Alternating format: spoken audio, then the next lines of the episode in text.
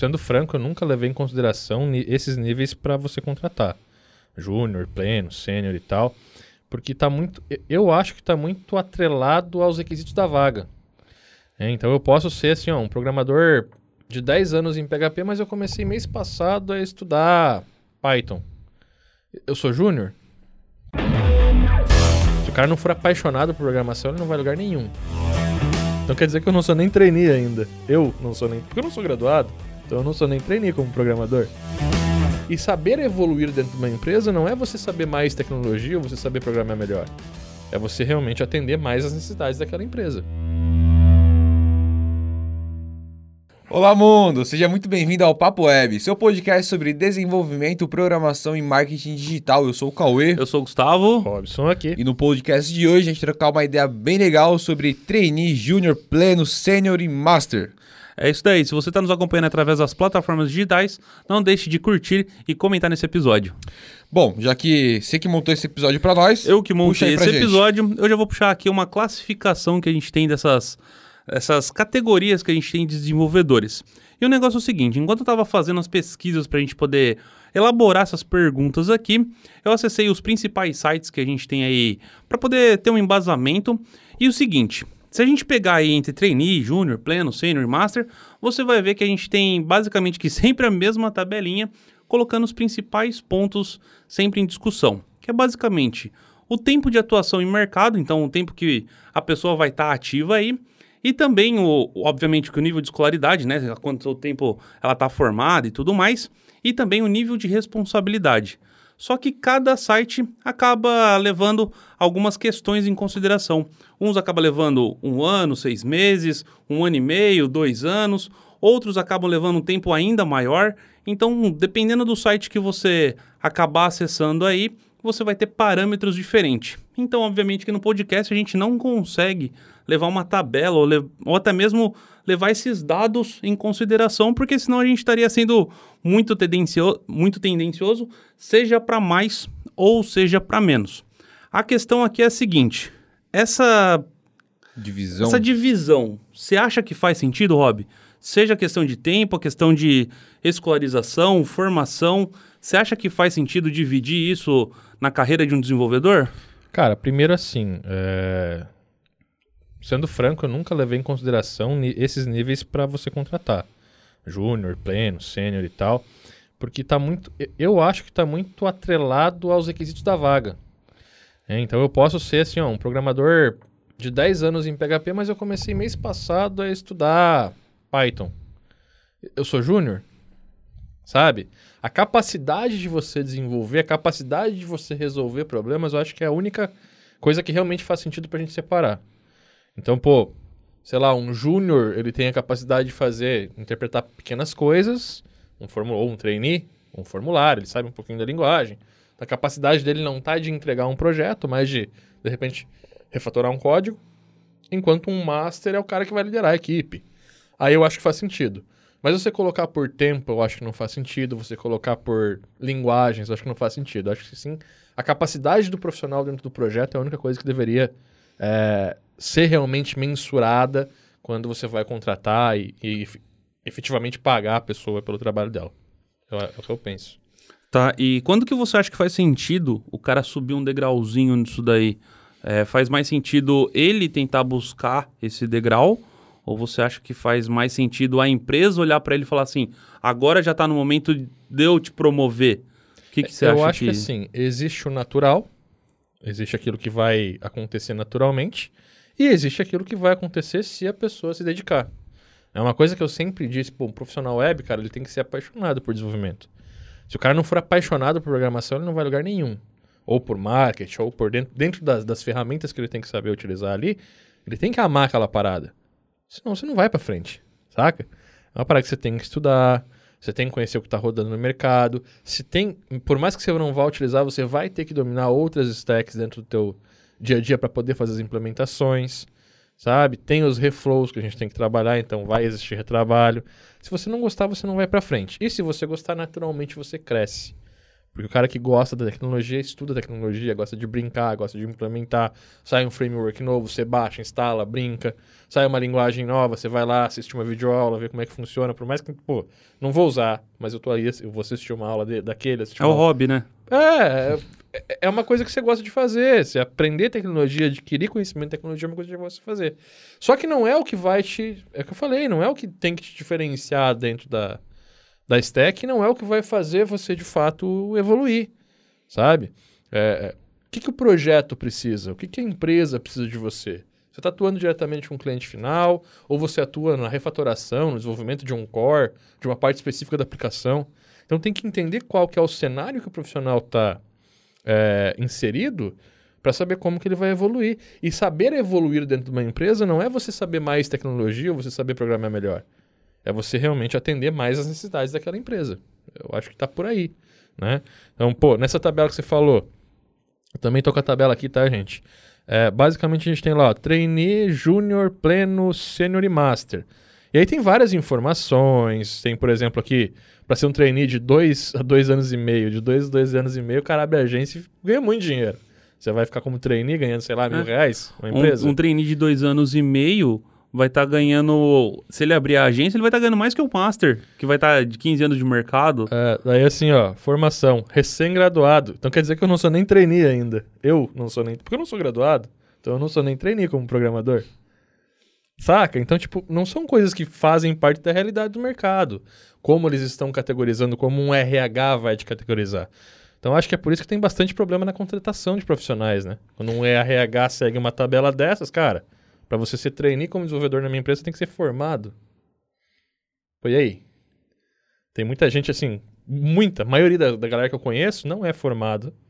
Né? Dos programadores que eu realmente tenho contato não são formados. São programadores de mercado mesmo, que estão aptos a desenvolver startups, a programar plataformas SaaS. Na unha o cara faz um e-commerce sem olhar para uma documentação, mas o cara não é formado. Então qual que tem que ganhar mais? Saca? Só que aí tem uma parada que eu achei interessante aqui que fez sentido para mim, como você falou, vamos categorizar, vamos, ó. Trainee, responsabilidades, tarefas pequenas ou tarefa pequena ou média, uh, tarefas de pequenas ou média complexidade em áreas específicas. Elabora projetos sob supervisão. Da hora. Então é um cara que realmente é um trainee. Ele não tem responsabilidade no problema a ponto de, pô, deu ruim, a culpa é minha. Não, não é. Você tá aqui para aprender. Você é um trainee. Sabe? Então, essa coluna me fez sentido. A gente vai ali, ó, Júnior, cinco anos de mercado. Porra, tô de sacanagem. Recém-graduado também. Tem que ser graduado para ser júnior. Então, eu não sou júnior mais uma vez. Entende como não fecha? Mas aí essa responsabilidade fecha, ó. É, funções de procedimento simples ou que não exigem profundo conhecimento em um ramo de atuação. Da hora. É o cara que vai refatorar um código, que vai testar, que vai botar em produção, vai monitorar, mas ele não vai desenvolver, ele não vai resolver o problema.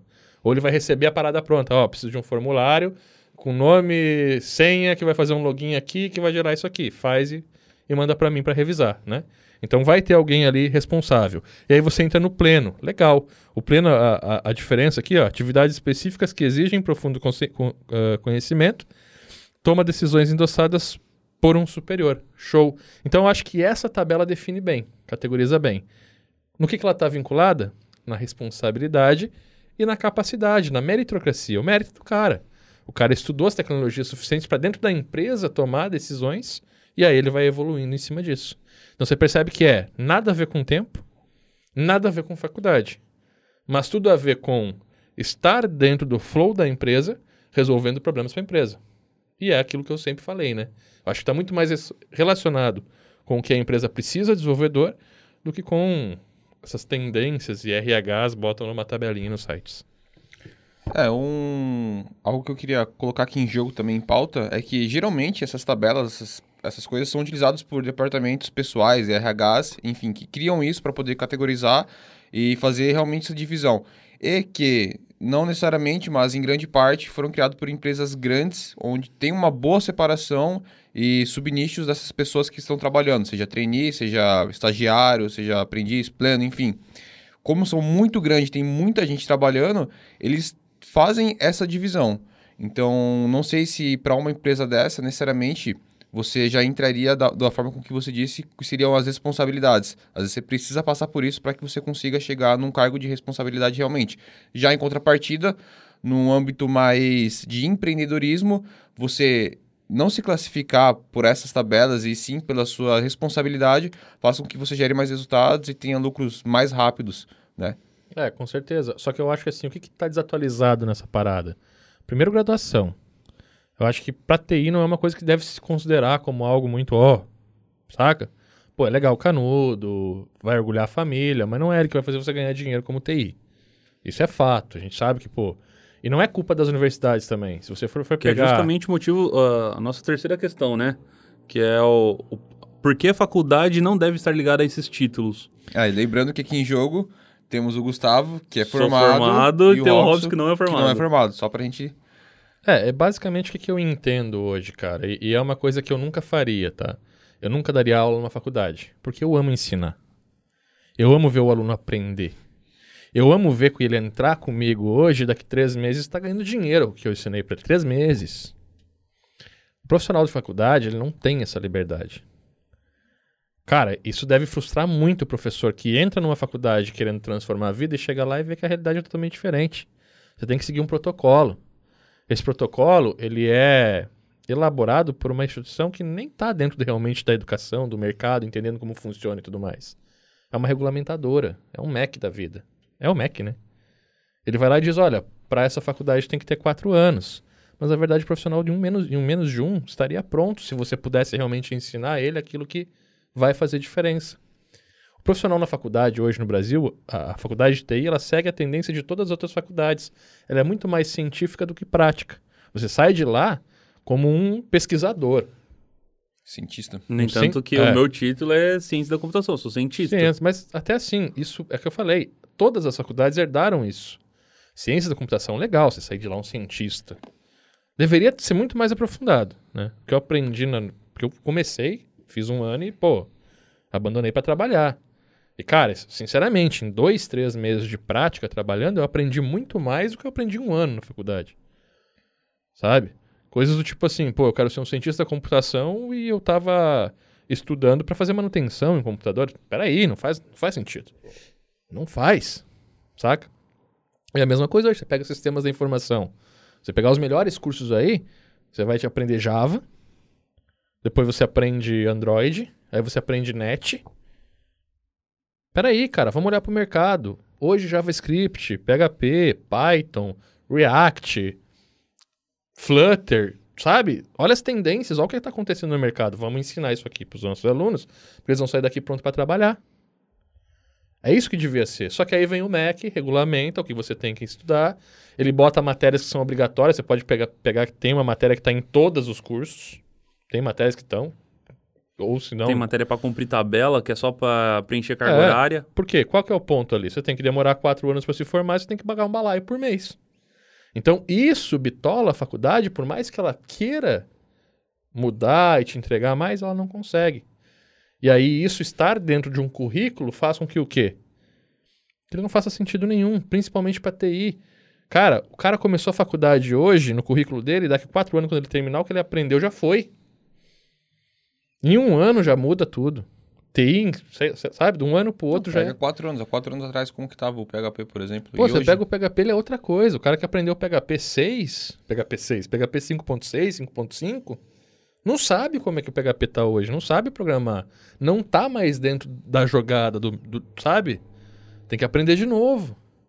E aí o cara aprende em quatro anos e o ritmo é diferente, sabe? Então eu acho que é isso.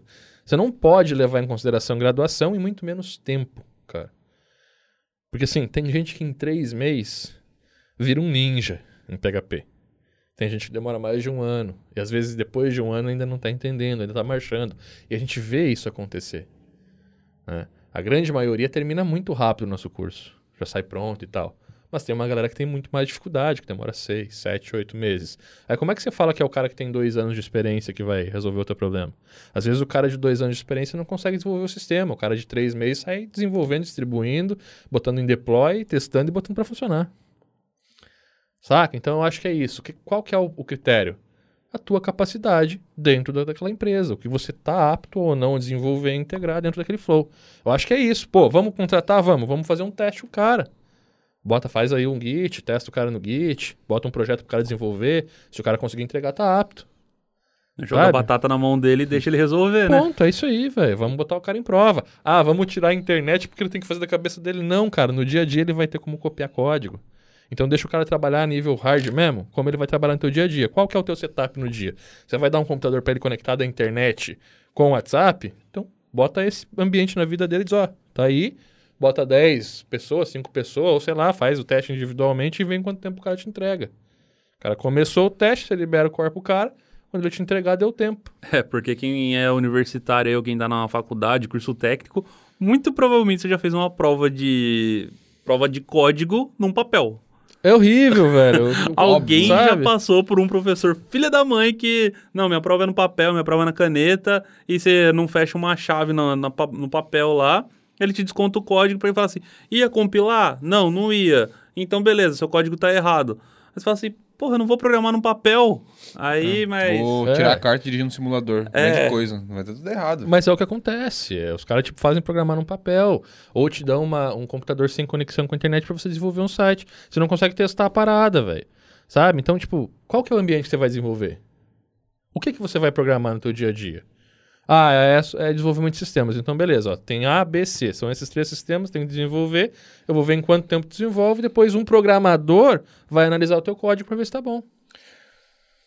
Massa. Ponto. E você acredita que esses níveis eles sejam respeitados dentro das empresas? Você acha que os programadores eles gostam de denominados por, por esses níveis serem se eles respeitam esses cargos, essas Pro- o, programa- o programador ele tem, ele tem essa hierarquia já por causa dos jogos, né? A gente já vem.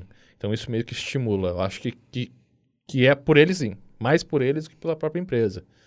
Porque assim, o cara que é mesmo, que busca aprender, que busca fazer e tal, ele quer se diferenciar. E aí dentro de, um, de uma empresa, quando eu tô numa equipe e tal, essa diferenciação vai ser importante para ele, assim como é importante você ganhar level e fazer quest dentro de um RPG.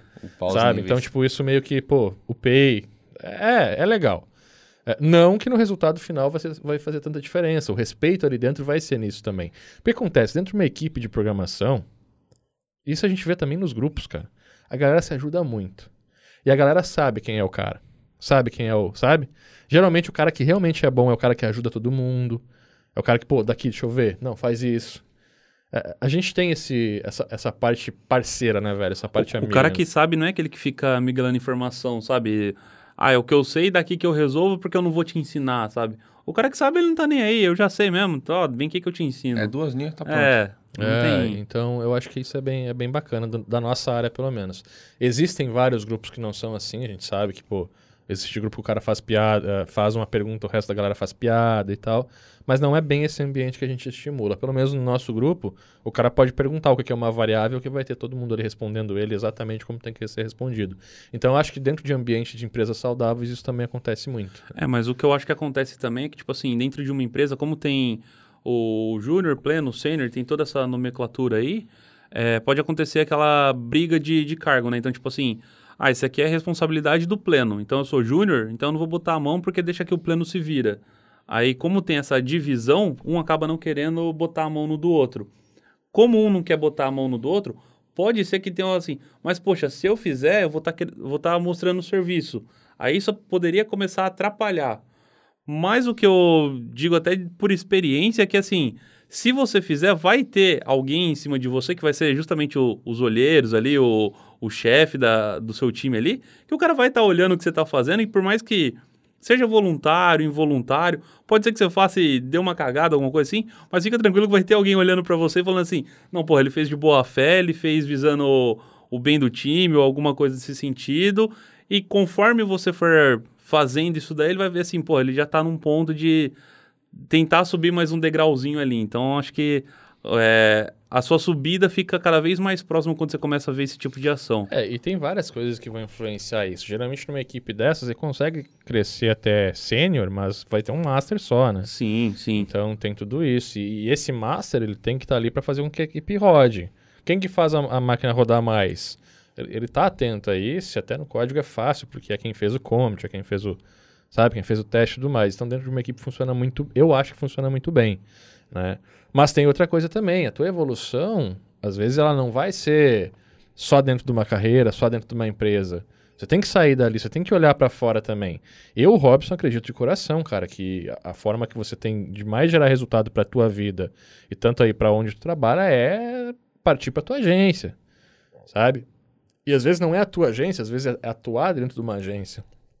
Você é de uma empresa onde você é o desenvolvedor para ir para uma empresa onde você passa a ser um projetista, né? Onde você vai estruturar, onde você vai estar dentro de uma equipe que todo mundo se trata como igual. Porque numa agência muitas vezes acontece isso. O cara entra é, é, pequeno, mas no momento que você se entrosa na equipe, você passa a liderar junto. E aí quem manda na parada toda é o projeto. Tá todo mundo alinhado, todo mundo no mesmo, mais ou menos no mesmo nível de desenvolvimento e tal.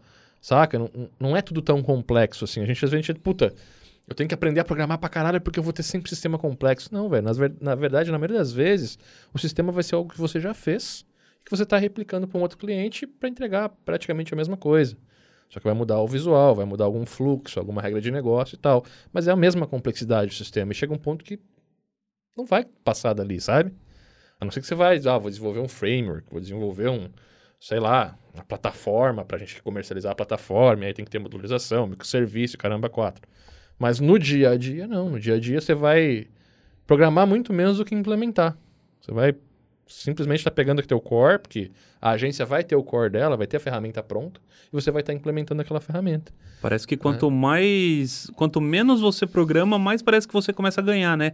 Porque é. você já vai ter a aplicação pronta, o produto pronto, vai ser pequenas implementações, algumas rotinas que você vai desenvolver, para cada vez mais tá agregando valor dentro da sua ferramenta. Só que como ela está pronta, é o comércio que você vai fazendo com, com clientes, os clientes vão subindo de nível. É isso aí. E outra coisa também, só lembrando a galera, em vários podcasts a gente diz isso, que é muito importante também lembrar, não vou deixar isso daqui também passar batido, que não existe certo ou errado em você trabalhar numa empresa ou você empreender, alguma. mas a gente sempre tenta, tenta, trazer a nossa experiência, o que a gente vê com os nossos alunos, os resultados que eles estão tendo com isso. Então, se você trabalha numa empresa, tá tudo certo, se você empreende, tá tudo certo também.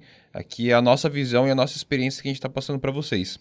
E, Rob, você gostaria que, essa, que a profissão ela fosse regularizada com órgão ou algum com, tipo de conselho? Nunca, jamais. Jamais. Esse aí foi um assunto bastante jamais. discutido, porque como tem essa discrepância entre júnior, trainee, sênior, né? essa categorização, citar, se não tivesse ter, um órgão conselho... Não, não ter uma regulamentação permite que empresas sérias paguem desenvolvedores de forma séria.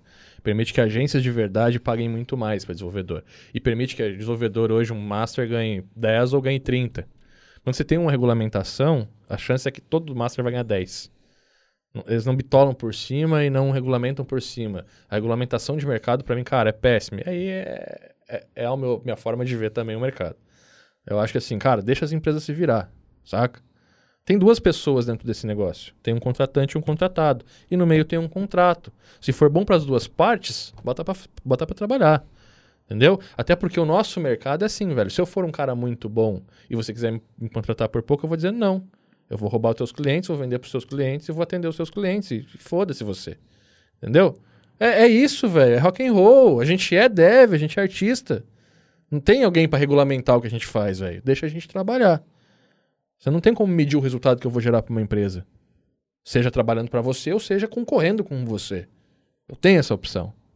Sabe? Ô, Gustavo, vou te contratar aqui, eu vou te pagar 5 mil por mês. O que, que você acha? Você pode dizer sim, beleza, gostei. Ou você pode ter espírito empreendedor e dizer, cara, com 5 mil é dois projetos, eu faço no mínimo 4 por mês. Aí eu vou ter que dizer, não, Gustavo, vamos fazer o seguinte, então eu vou ter que pagar 5 mil mais 10%. O que, que tu acha? Não tem regulamentação. No momento que regulamentar, isso acaba. Mas você não acha que essa regulamentação ela não vem para que as empresas paguem mais para as pessoas do que a, a empresa querer pagar menos para o cara? Não. Não. Regulamentação nunca é assim, velho. Regulamentação é. Eu acho que. Eu acho que, que assim, a regulamentação ter, vem mais responsabilidade e menos dinheiro no bolso do cara. Porque assim, se tem uma regulamentação, a porcentagem vai morrer em algum lugar. Alguém vai ter que estar tá ganhando com isso daí. É que nem um CRM, sabe? O Conselho Regional de Medicina. Alguém vai estar tá ganhando algum por fora disso daí. Alguém vai ter mais responsabilidade, porque vai estar tá no papelzinho escrito lá o que, que é responsabilidade de cada um, bem claro e definido. Se algum desenvolvedor tiver fazendo uma vírgula a mais do que a responsabilidade dele, o cara vai querer processar o, o patrão ali, o chefe dele, alguma coisa nesse sentido. Aí o chefe não vai querer passar a função para ele, porque senão corre risco de tomar um processo. Vai ter que contratar outra pessoa na equipe ou até promover o cara. Só que daí ele pode não ter a verba para poder contratar a, outra pessoa. E tudo isso por conta de um, uma interpretação do que pode ou não pode ser função de um cara. Sabe? Coisa que. Às vezes, se ele contratar um full stack, o cara perde o emprego e o full stack vai tomar conta do, do trabalho dele. Não faz sentido nenhuma regulamentação pelo menos na atual conjuntura. No, é, meu ponto de vista, não. Sim, sim. Claro, eu só fiz essa pergunta porque, no meu ponto de vista, eu acho que deve existir sim uma regulamentação. Você definir o que é ser feito, o que não vai ser feito, tanto para a empresa quanto para o funcionário. Tá não, mas eu acho é... que isso é uma coisa que é Talvez saudável. seria legal, assim, uma convenção para falar assim: ó, o, o ideal, o que se espera é isso daqui de ambas as partes, saca? De ó, um trainee, um júnior, um pleno, como se for, com aquela tabelinha ali que o Rob mostrou, algo padronizado, como se fosse uma, uma PSR, por exemplo, da, da profissão, saca? Mas não um órgão que regulamente isso, que vai dar uma punição pro, pro, pro contratante ou pro contratado ou algo nisso, ou aquilo que o Rob falou. Pensa assim, se você vai padronizar isso daí, pensa um cara que está sendo contratado em São Paulo e um que está sendo contratado lá no interior de Tapipoca, como é que você vai igualar o salário deles? Como é que você vai fazer esse tipo de gestão? Não vamos, não, não vamos longe, cara. Você cara. quer ver uma parada doida? A gente que é programador, a gente gosta de programar de noite. Boa, bom exemplo. Eu adoro virar noite programando. Entendeu? E aí você tá num, num job que o cara fala para você, olha, é, a gente tem esse projeto aqui, tem que entregar até dia 15. Se tem uma regulamentação, o programador bom entrega no dia 10. O programador ruim entrega no dia 30. E os dois ganham a mesma coisa. Porque o programador bom vai chegar de noite e vai curtir aquele bagulho, vai abrir uma coca ou fazer um café, pegar uma caixinha de bis, vai sentar na frente do computador e vai debulhar o projeto, velho. É o que eu fazia. E curtia pra caralho, chega a arrepiar, sabe? Só de lembrar de, pô, virar noite programando. É muito massa. Foi assim que a gente ganhou os quilinhos. É, é ganhou os quilinhos, mas é, é muito da hora. É gostoso, velho, sabe? Dá saudade desse tempo. O programador ruim não vai fazer isso. O programador ruim vai fazer o quê? Vai dar 6 horas da tarde, ele vai desligar o computador dele e amanhã eu volto a desenvolver. E os dois estão certos. Só que para o patrão, e aí é o outro lado da moeda, o patrão bom vai pegar esse programador bom e vai dizer, cara, eu vou te dar um bônus, eu vou te pagar mais, sabe? Tô livre para fazer o que eu fizer. O patrão ruim vai dizer assim, fez porque quis. Teu salário é esse. Então a regulamentação não vai servir para o nosso, para TI não vai servir. Afinal, assim, se cair um servidor às 10 horas da noite e eu tiver responsável por isso, eu tenho que consertar. Como é que uma regulamentação vai prever isso? Ou vai quebrar a empresa, se for uma microempresa. Entende? Então não, fecha, não fecha. É, isso daí dá muito pano pra manga ainda. Dá. Não vamos continuar, porque senão... Dá outro podcast. É, opiniões dadas aqui. Aproveite, deixe sua opinião aqui nos comentários, se você Boa. acha que tem que regulamentar, ou se você acha que não tem que regulamentar, enfim. Robson, eu queria adiantar uma pergunta, que seria a última no caso. Adiante. Como que você se classifica? Você se classifica um Master, um Pleno, um Júnior, um Trainee? Que, que você se classifica? Você também queria perguntar, fazer essa mesma pergunta para o Gustavo. Vixe. Cara, eu, eu, eu não me classifico. Eu sou empreendedor. Rock and roll. Eu empreendi desde muito cedo. É, se for para me classificar de acordo com a tabela, eu não sou nem trainee, tem que ser formado. Errou! É, mas eu comecei a empreender muito cedo. Eu nunca trabalhei, eu já trabalhei para outras empresas, mas sempre com contrato. Eu nunca fui funcionário de uma outra empresa, sempre empreendi. É, sempre gerenciei as equipes onde eu trabalhei, então acho que isso foi massa e foi o campo, velho. Foi o campo, foi trabalhar para outra empresa, é ter essa visão de gerar resultado. Eu sempre fui muito mais voltado para o marketing e tal, é, para poder realmente elaborar e entender o que está acontecendo. Eu sempre usei ferramenta, tive, né? Sempre não, mas tive essa chave virada muito cedo, então assim não tem como eu me classificar dentro disso. Não sei, se eu for, se for para me classificar, eu tenho que me classificar como trainee. Cara. E não tem nada, não tá nada errado, só treinei. Não. Sim, não tem nada errado. Então, formado eu sou, pensando por esse ângulo, se for para cumprir os requisitos que tem ali. Eu nem sei, acho que eu tô no sênior, se eu não me engano, pelo tempo de experiência. Vamos ver, tem a tabelinha aqui. É. 6 a 9, sênior, a partir de 10 anos. E a partir de 15 é master. Não, então eu acho que eu tô no sênior ainda. Só que é aquela, assim, eu já tenho o meu CNPJ, então em tese eu tomo as decisões, eu É, na tenho verdade, que arcar com as na verdade tu decisões. seria, de acordo com isso, seria um pleno, porque o sênior ele gera as pessoas e os projetos. Ele é o gestor das pessoas e projetos dentro de uma equipe. Então, levando em consideração que eu não tenho pessoas para gerir dentro da minha Seria um multinacional, Tu seria um dentro da minha multinacional não tem pessoas para gerir, mas os projetos quem toca sou eu, eu tenho que arcar com as minhas decisões, É. então Tá entre eu os dois, lá, cara, Tá entre os dois. sou um full Porque stack, o pleno, ele, to- um o pleno ele tomaria decisões endossadas por um superior. Como tu também não tem superior, tu tá entre um pleno e um sênior. Eu, no caso, sou trainee.